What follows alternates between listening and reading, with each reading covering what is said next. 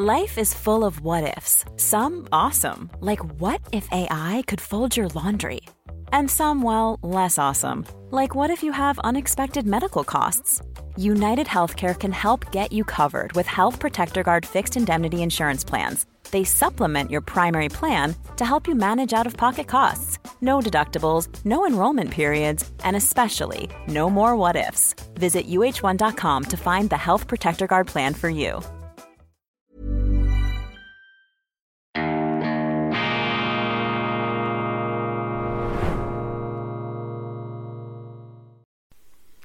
Grüezi miteinander, ganz herzlich willkommen, meine sehr verehrten Damen und Herren, bei Weltwoche Daily, die andere Sicht, unabhängig, kritisch, beschwingt und gut gelaunt mit einer unglaublichen kondorartigen Spannweite von Themen. Bleiben Sie unbedingt dran, bis zum Schluss. Wir haben heute ein Füllhorn an Vielfalt. Wir reden natürlich über Politik, wir reden über Fußball, wir reden über serbisch-schweizerische Zerwürfnisse, die es nicht geben sollte.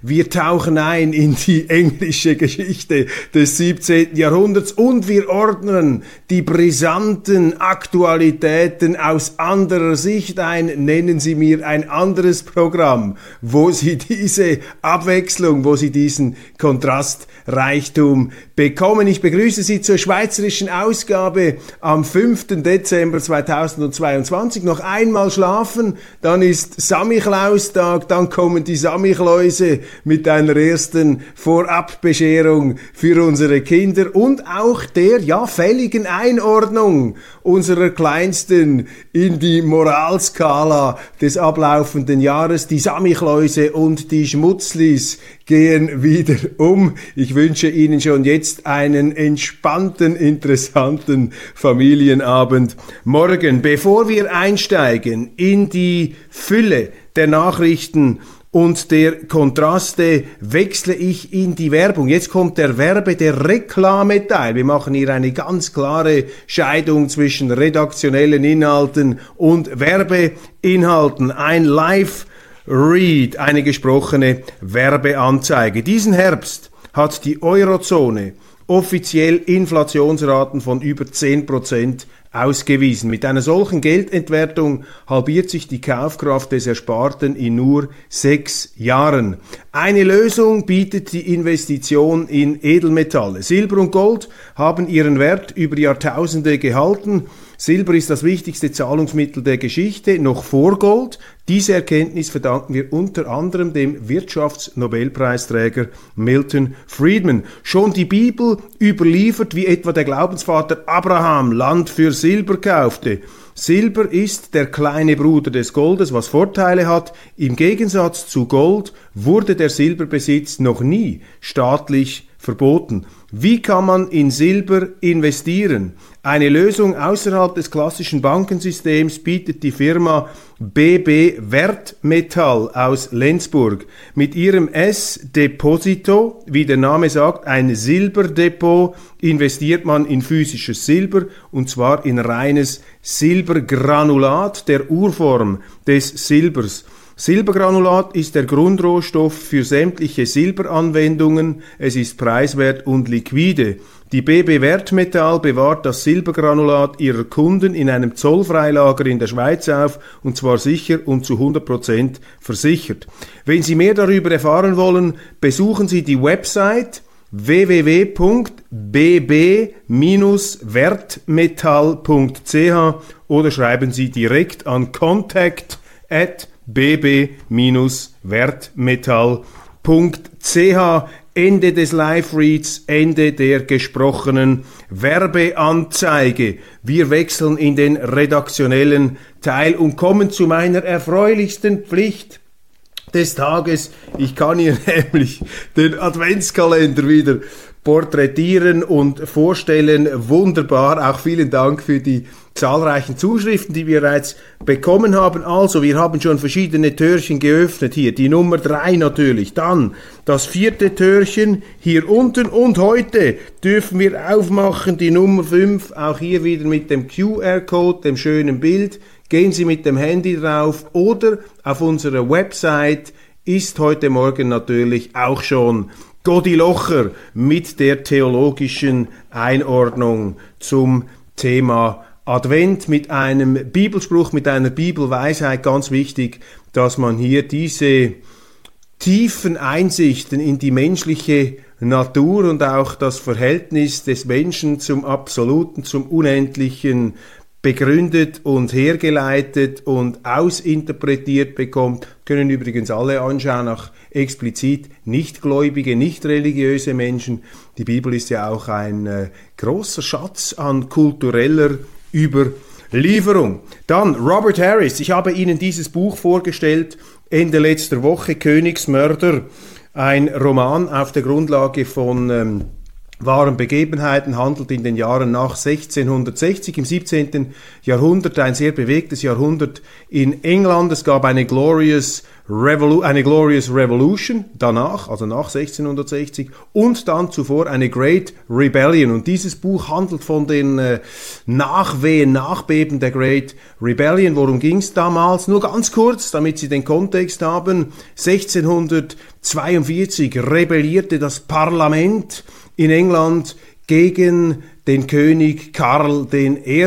Und zwar an der Spitze der puritanische General Oliver Cromwell. Und Cromwell siegte in einer Reihe von spektakulären Schlachten gegen die royalistischen Kräfte. Der König wurde festgesetzt und dann in einem umstrittenen Verfahren zum Tode verurteilt. 59 Menschen haben dieses Todesurteil unterzeichnet König Karl Stuart, ein Katholik, noch ein Verwandter von Maria Stuart, ein ganz großer Stoff auch der Weltliteratur. Er wurde als König geköpft und Oliver Cromwell avancierte dann zum Lord Protector von äh, England, Irland, also von Großbritannien bis hin zu den nordamerikanischen Kolonien. Und dieses Buch handelt dann von der Restaurationszeit, als die Stuart-Könige zurückgekommen sind. Und ich habe Ihnen einen Unsinn erzählt. Das letzte Mal, ich habe Ihnen gesagt, dass James II., der Sohn von Karl I. sei, da habe ich alles äh, verwechselt. Bitte entschuldigen Sie,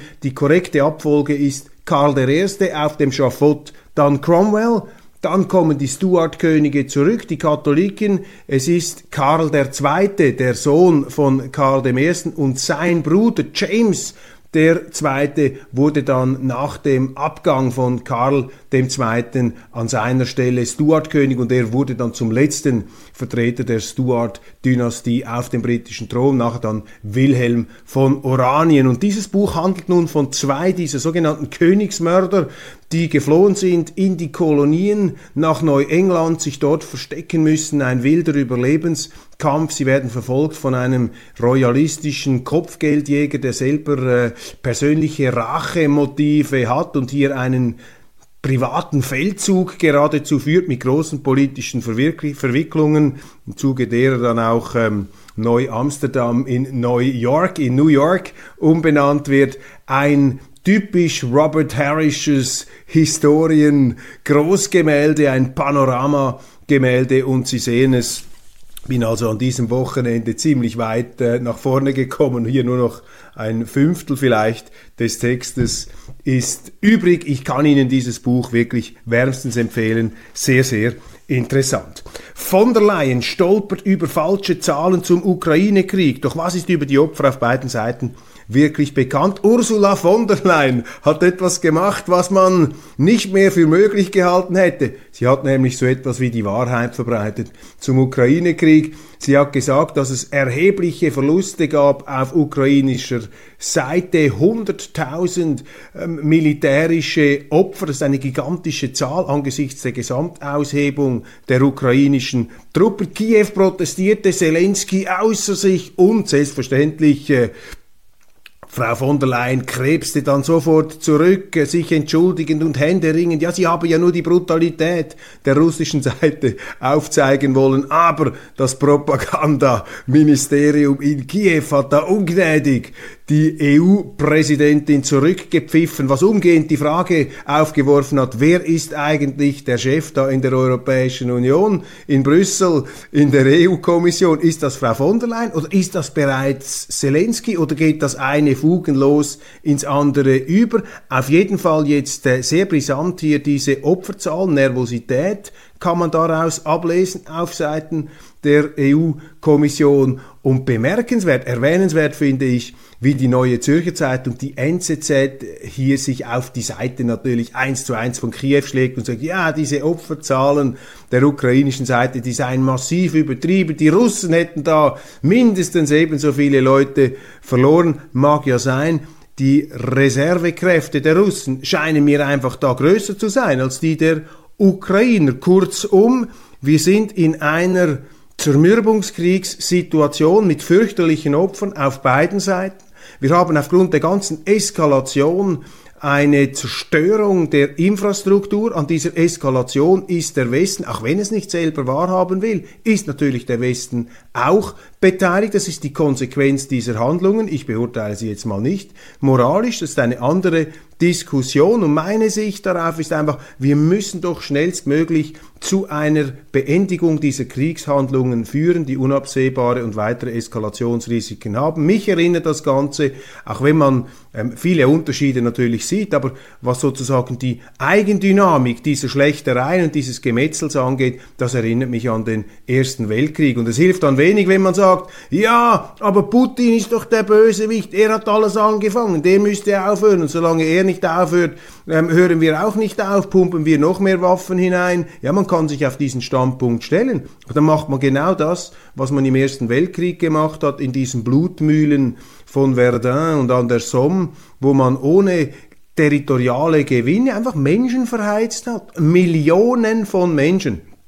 Ist eine andere Dimension. Ich will das nicht gleichsetzen, aber man kann es natürlich von der Dynamik her vergleichen. Also Frieden ist hier ein dringendes Gebot der Stunde, auch vor dem Hintergrund, dass natürlich in einem Winter, wo die Ukraine vor einer Totalzerstörung ihrer Infrastruktur steht, natürlich gigantische Migrationswellen auslöst. Wir hören das aus Deutschland, wir hören das aus Österreich und natürlich wird auch da die Schweiz in Mitleidenschaft gezogen. Der Historiker Christopher Clark, der hat viele international ausgezeichnete Bücher geschrieben, unter anderem über den Ersten Weltkrieg, die Schlafwandler, das hat sich als Begriff richtig eben festgesetzt, also die damaligen Großmächte seien schlafwandelnd in den Ersten Weltkrieg gestolpert in die Urkatastrophe des 20. Jahrhunderts. Und dieser Christopher Clark ähm, hat sich nun zu Wort gemeldet in einem Interview mit dem deutschen Magazin Der Spiegel. Und er sagt dort, die Gleichsetzung von Putin mit Hitler ist falsch. Das emotionalisiere nur, das versperre auch den Blick auf die tatsächlichen Realitäten. Er wolle da nichts verharmlosen, aber das seien falsche, abwegige Gleichsetzungen, die nicht zu einer sachlichen Beurteilung der heutigen Situation beitragen. Zweitens hat er gesagt, das Risiko eines Atomkriegs sehe er weniger. Das sei der große Unterschied zum Ersten Weltkrieg. Das habe leichter noch mehr eskalieren können. Ein Putin allerdings habe keinerlei ähm, Veranlassung, zum Beispiel Polen anzugreifen, denn dadurch würde er die ganze NATO gegen sich aufbringen, und zwar in einer noch direkteren Konfrontation. Dann würde er das Unheil eines Atomkriegs gegen sein eigenes Land herauf beschwören. Das seien absolut ähm, verfehlte Darstellungen. Und ähm, Clark kritisiert dann auch die Politik des Westens, sehr verhalten natürlich. Er möchte es sich ja auch nicht verscherzen. In Deutschland, er hat oft mit seinen Büchern auch etwas das deutsche Publikum und die deutsche Politik, äh, die ihn auch ausgezeichnet hat, im Auge, ähm, wenn er da etwas sagt und publiziert. Aber er kritisiert eben doch das Verhalten des Westens gegenüber Russland, was die dauernde Ignorierung der russischen Sicherheitsinteressen angehe. Die FDP-Verteidigungsministerin, äh, Entschuldigung, Verteidigungsexpertin Marie Agnes Strack-Zimmermann das wird dann noch erwähnt in den deutschen Zeitungen, habe solchen Darstellungen allerdings schon auf Vorrat eine Absage erteilt, denn natürlich sei Putin ganz schlimm und man könne überhaupt nicht von einer Mitverantwortung oder gar Mitschuld des Westens an der Eskalation in der Ukraine sprechen. Das sei eine Halluzination, eine Fata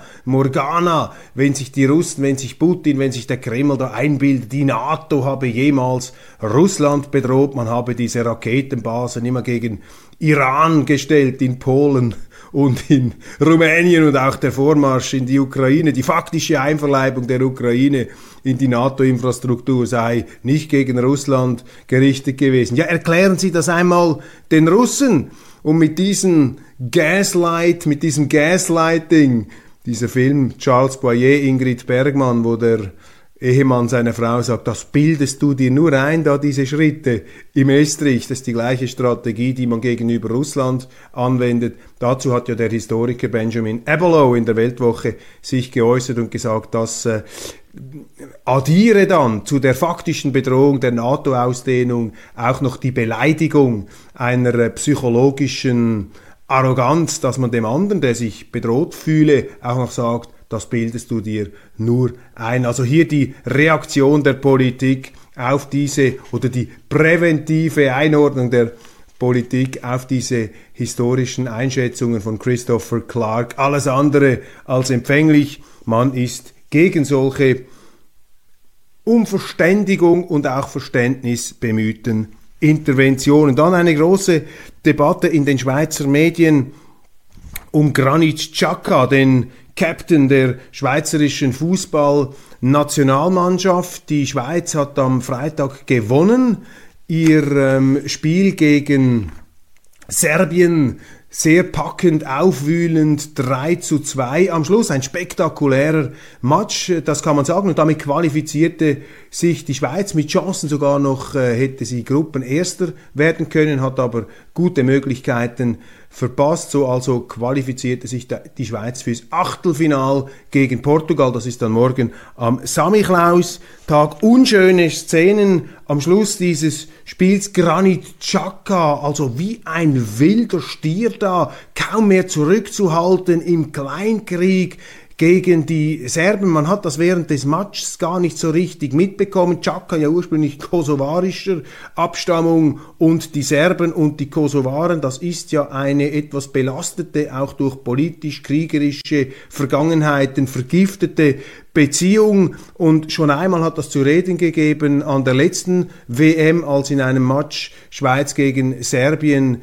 äh, die äh, Kosovo-stämmigen Schweizer Spieler, Chaka damals auch und Shakiri mit Doppeladler, also mit dem albanischen Nationalwappen, ihre Tore gefeiert haben, was ich damals sehr kritisiert habe und weil das einfach äh, sich überhaupt nicht gehört, in einem schweizerischen Nationaldress das zu missbrauchen für seine eigenen privaten äh, Scharmützel und auch äh, nicht schweizerischen Gefechte mit anderen Ländern. Die Schweiz ist ein neutrales Land. Und jetzt hat also Giaco komplett die Fassung verloren, entgegen seinen ursprünglichen Ansagen, man wolle an dieser WM Fußball spielen und durch Fußball begeistern und nicht in die, äh, ins Unterholz, in die Irrwege und Minenfelder der Politik sich da verirren. Er ist sich untreu geworden. Ich habe ihn gelobt für seine anfänglich maßvollen und auch äh, guten Interventionen. Aber jetzt muss ich sagen, ist einfach eine Schande, wie sich dieser Chaka da verhalten hat. Das gehört sich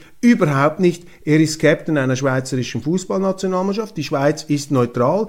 Die Serben sind unsere Freunde. Wir haben überhaupt nichts gegen die Serben und bei allem Verständnis, dass es da innerhalb äh, natürlich der balkanischen Community große Konflikte gibt. Es ist die Verantwortung eines Captains, so etwas draußen zu halten. Und die Medien sind sehr unkritisch gegenüber Chaka. In der Sonntagszeitung haben sie ihn hochgejubelt. Ähm, heute in der NZZ äh, etwas kritischere distanzierte Töne, aber man getraut sich nicht so richtig, dieses nationale Heiligtum der Fußballnationalmannschaft anzupacken. Also muss ich das tun. Das geht nicht. Dieses Verhalten ist wirklich eine Schande und ist geeignet, den Leuten auch den Fußball zu vergällen. Und hier muss die Teamführung, und sie hat das letzte Mal schon versagt, äh, man hat das äh, nicht geschafft, den beiden das äh, wirklich klar zu machen. Die ähm, Fußballführung versagt, wenn sie das nicht unterbinden kann. Das wirft ein ganz schlechtes Licht auf, unsere, ähm, Nazi, äh, auf unser Nationalteam und auch auf die Spieler. Wenn einer sich nicht beherrschen kann, wie Chaka, dann kann er die Captainbinde nicht tragen. Da muss man sich sogar überlegen, ob man ihn in solchen Spielen überhaupt auftreten lassen darf. Das ist hier der ganz entscheidende ähm, Punkt. Das ist nicht akzeptabel was da gemacht wird. Und die Behauptung und auch das, äh, die Rechtfertigung, ja, die Fans hätten da provoziert und hätten ihn da aus der Reserve gelockt. Das gilt doch nicht. Die Fans provozieren immer, habe ich im Sport oft erlebt, dass die Fans provozieren oder die anderen Spieler. Als Captain, als Profi darfst du dich eben nicht provozieren lassen. Und Chaco hat das auf primitivste Art und Weise dann äh, beantwortet mit also Handgriffen zwischen seine Beine und so weiter. Also fürchterliche äh, Dinge. Und nur weil die FIFA jetzt auf eine Sperre oder auf eine Sanktion verzichtet, die Schweizer Verantwortlichen müssen sich hier schon überlegen, wie sie mit diesem Captain äh, umgehen. Dieses Verhalten, ich will das völlig unmissverständlich hier darlegen, bei allem Respekt für das äh, spektakuläre Spiel gegen Serbien.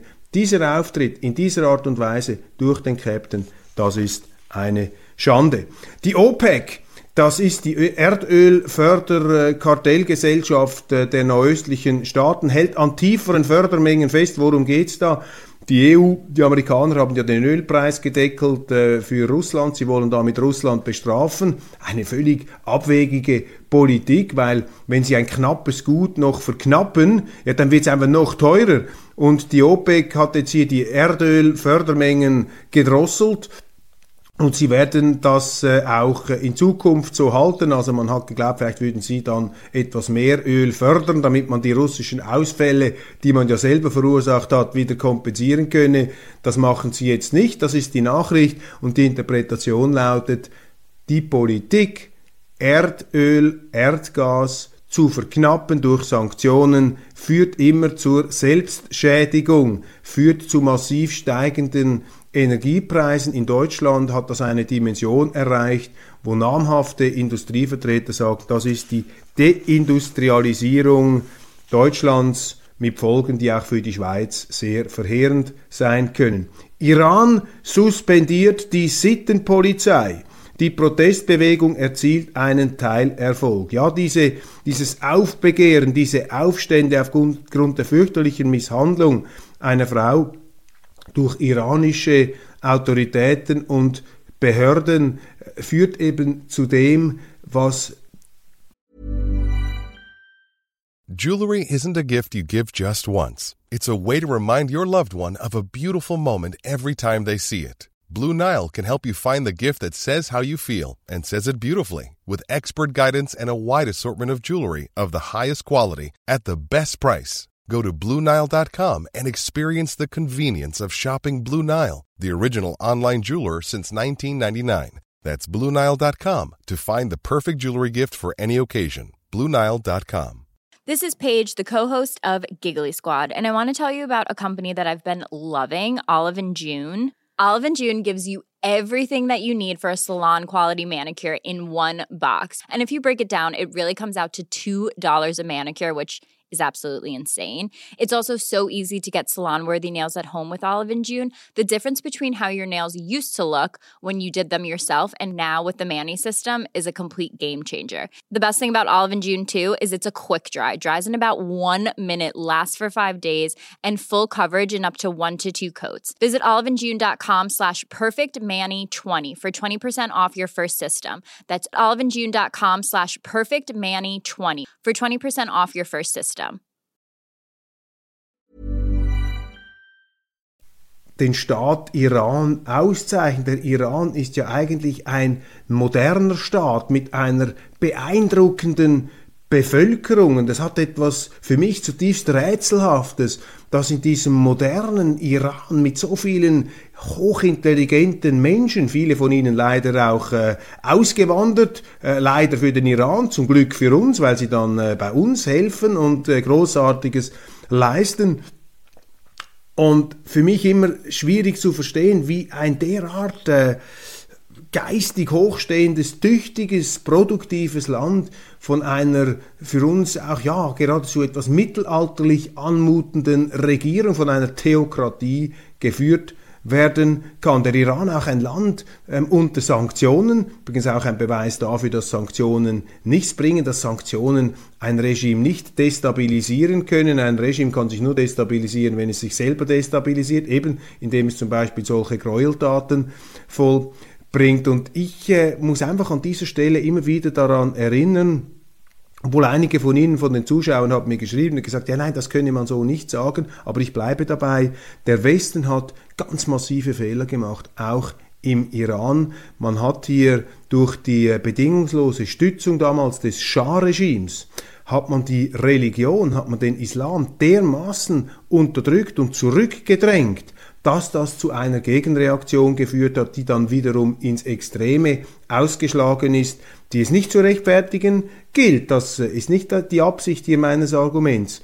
Aber ich plädiere einfach für eine verstärkte Sensibilität im Umgang mit anderen Kulturen und vor allem mit anderen Religionsgemeinschaften. Wenn man glaubt, man könne den lieben Gott in die Leute hineinprügeln oder aus ihnen herausprügeln, dann kommt's nicht gut. Das haben wir in der Türkei gesehen, wo die äh, Säkularisierungspolitik von Atatürk auch wieder zu einem Backlash geführt hat. Wir haben es in Ägypten gesehen. Und auch wenn das äh, nicht der einzige Faktor ist, natürlich nicht, aber der Westen hat hier natürlich immer auch die Rolle eines sich einmischenden Kolonialisten der Seele gespielt, weil eben die Westler natürlich diese Säkularisierungs-, diese Verweltlichungsbestrebungen massiv unterstützt haben und damit eben auch Reaktionen heraufbeschworen haben, die man nicht wünschen kann. Ein Bomber feiert Premiere. Die USA zeigen ihren künftigen Tarnkappenjet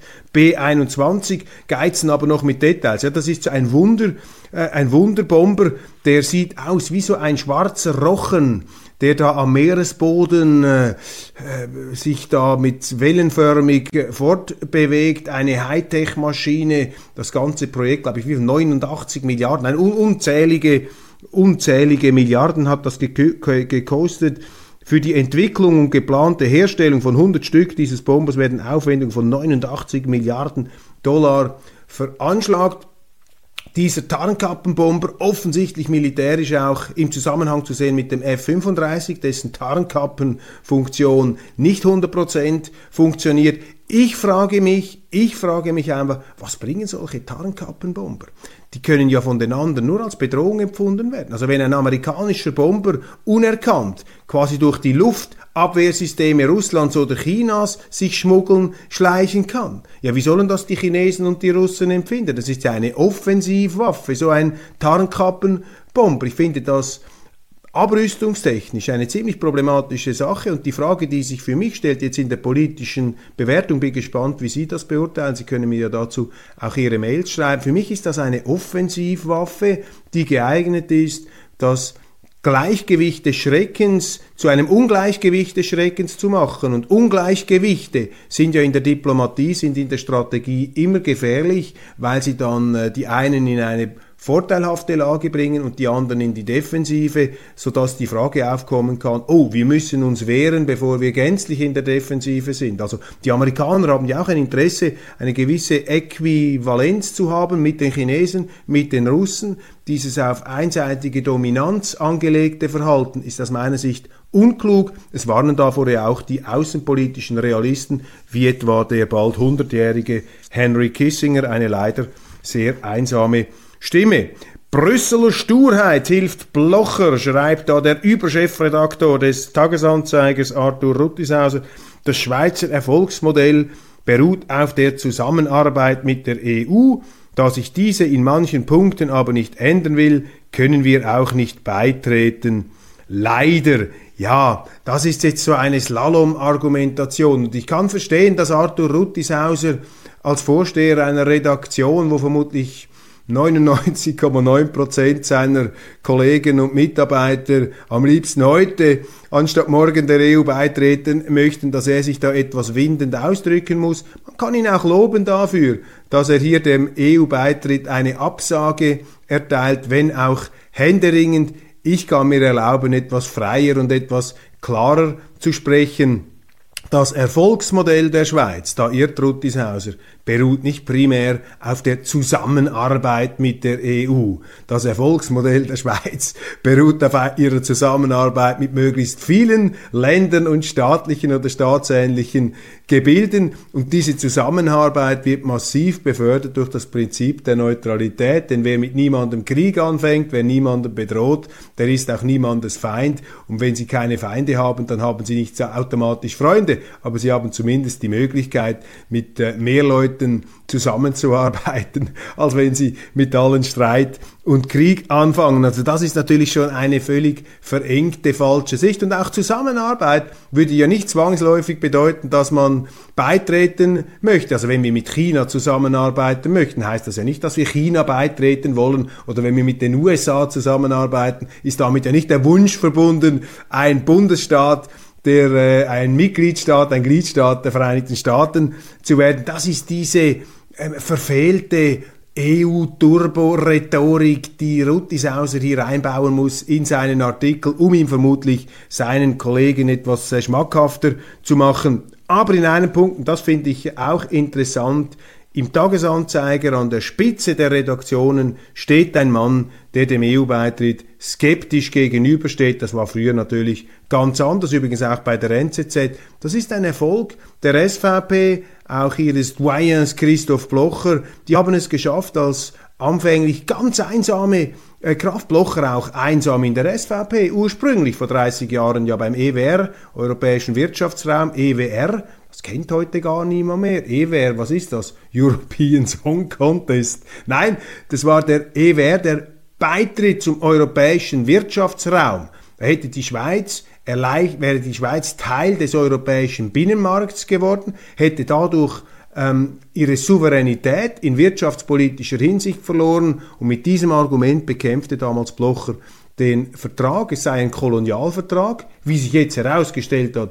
haben ihm die Bundesräte Recht gegeben in ihrer ersten Beurteilung, sich dann aber nicht getraut, das offen auszusprechen. Hochinteressant, hochbrisant, diese Fakten und Daten sind ja herausgekommen, diese Unterlagen und Dokumente und man staunte, also ich staunte, wie der Bundesrat hellsichtig im Blocher-Jargon gesagt hat, das sei ein Kolonialstatut zum Beispiel sagte dies der damalige FDP-Bundesrat Kaspar Villiger. Nichts davon dann in der Öffentlichkeit. Man könnte von einer gezielten Irreführung der Schweizer sprechen durch den Bundesrat. Am Ende setzte sich dann hauchdünn, einsam Christoph Blocher durch, auch eine Minderheit in der SVP damals. Mittlerweile ist das Teil des Mainstreams geworden. Da sehen Sie also die äh, dicken Bretter, die da gebohrt werden müssen in der Politik das äh, hat durchaus Wirkungen. Wer nicht Look lässt, wer nicht locker lässt, der gewinnt am Schluss. Die Hartnäckigkeit und der Fleiß vielleicht eine der größten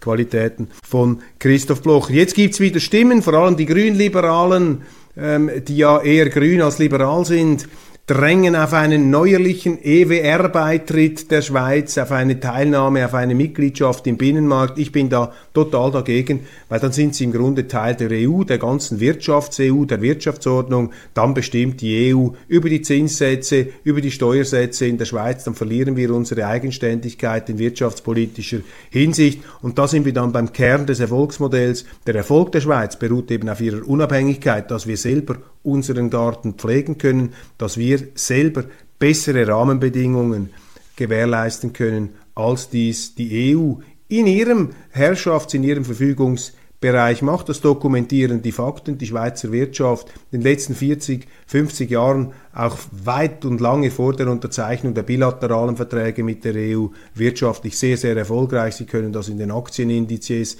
anschauen, die Unternehmen, die aus der Schweiz heraus geschäftet haben, Schweizer Mid- und Small Caps, mit Abstand die besten Börsenperformer. Das ist ein direkter Beleg dafür, dass eben die eigenständige Wirtschaftsordnung, die wir hier gemacht haben mit unserer direkten Demokratie, dass die alles andere als wirtschaftsfeindlich ist, wie heute zum Teil behauptet wird. Ganz im Gegenteil, sie ist segensreich für die Wirtschaft. Steueroasen. Ich ziehe ja die Oase der Wüste in jedem Fall vor. Profiteure, Anteil der Unternehmenssteuern aus Gewinnverschiebungen in Prozent. Was sind die großen Steueroasen der Welt? Bermuda, Dann kommt schon bald Irland, Luxemburg, Hongkong, Schweiz, also Irland, Luxemburg. Zwei EU-Staaten sind große Steueroasen. Die EU prügelt aber immer auf der Schweiz herum, möchte die Schweiz in eine Steuerwüste verwandeln, möchte die Schweiz verwüsten. Die Medien in aller Regel ähm, für diese Strategie. Völlig aberwitzig, sinnlos. Lieber Oasen als Wüsten.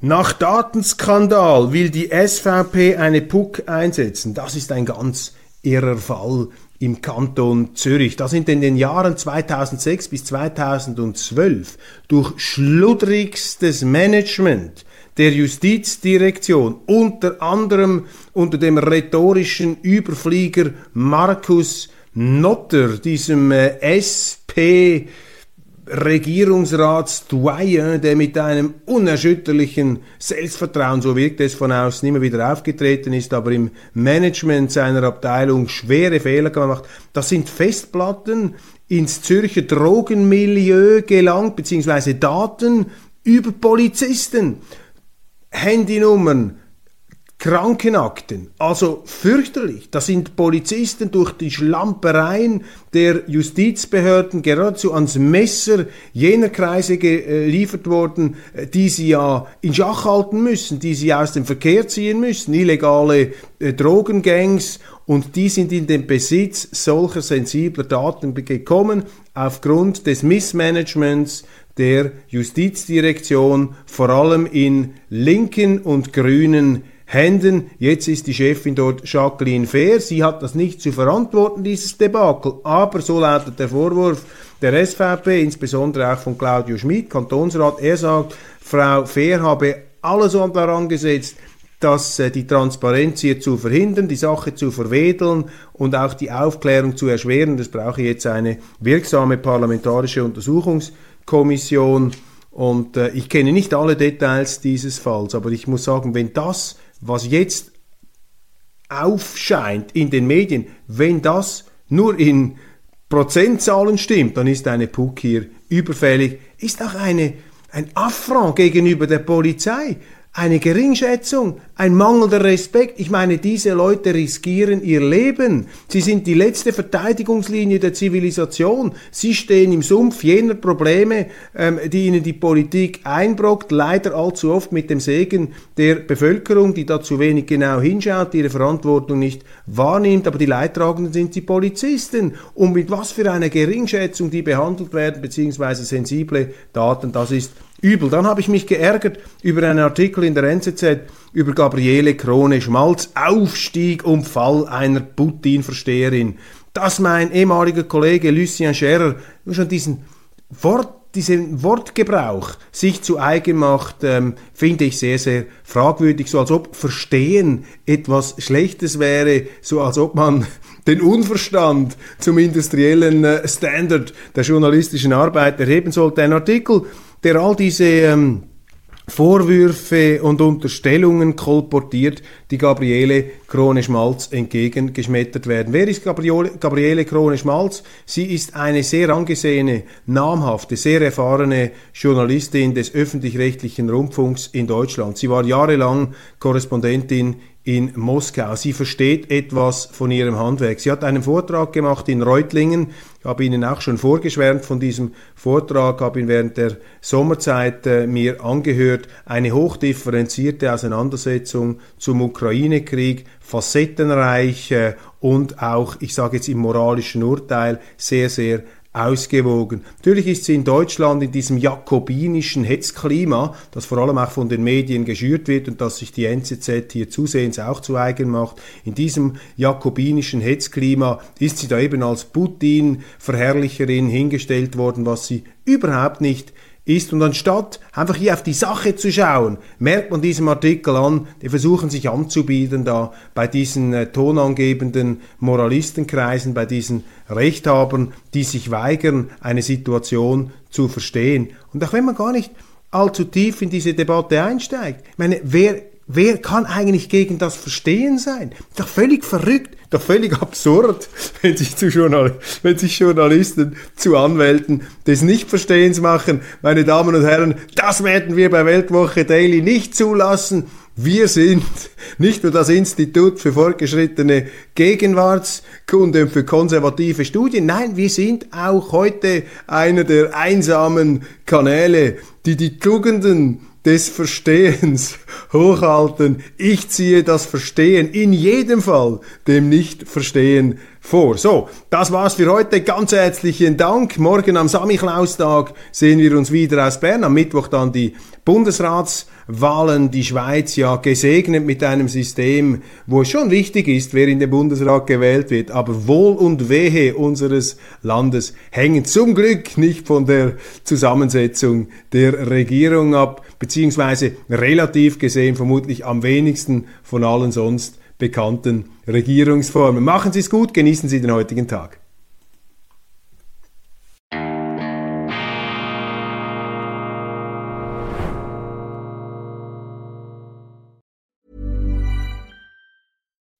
When you make decisions for your company, you look for the no-brainers. If you have a lot of mailing to do, stamps.com is the ultimate no-brainer. Use the Stamps.com mobile app to mail everything you need to keep your business running with up to 89% off USPS and UPS. Make the same no brainer decision as over 1 million other businesses with Stamps.com. Use code PROGRAM for a special offer. That's Stamps.com code PROGRAM.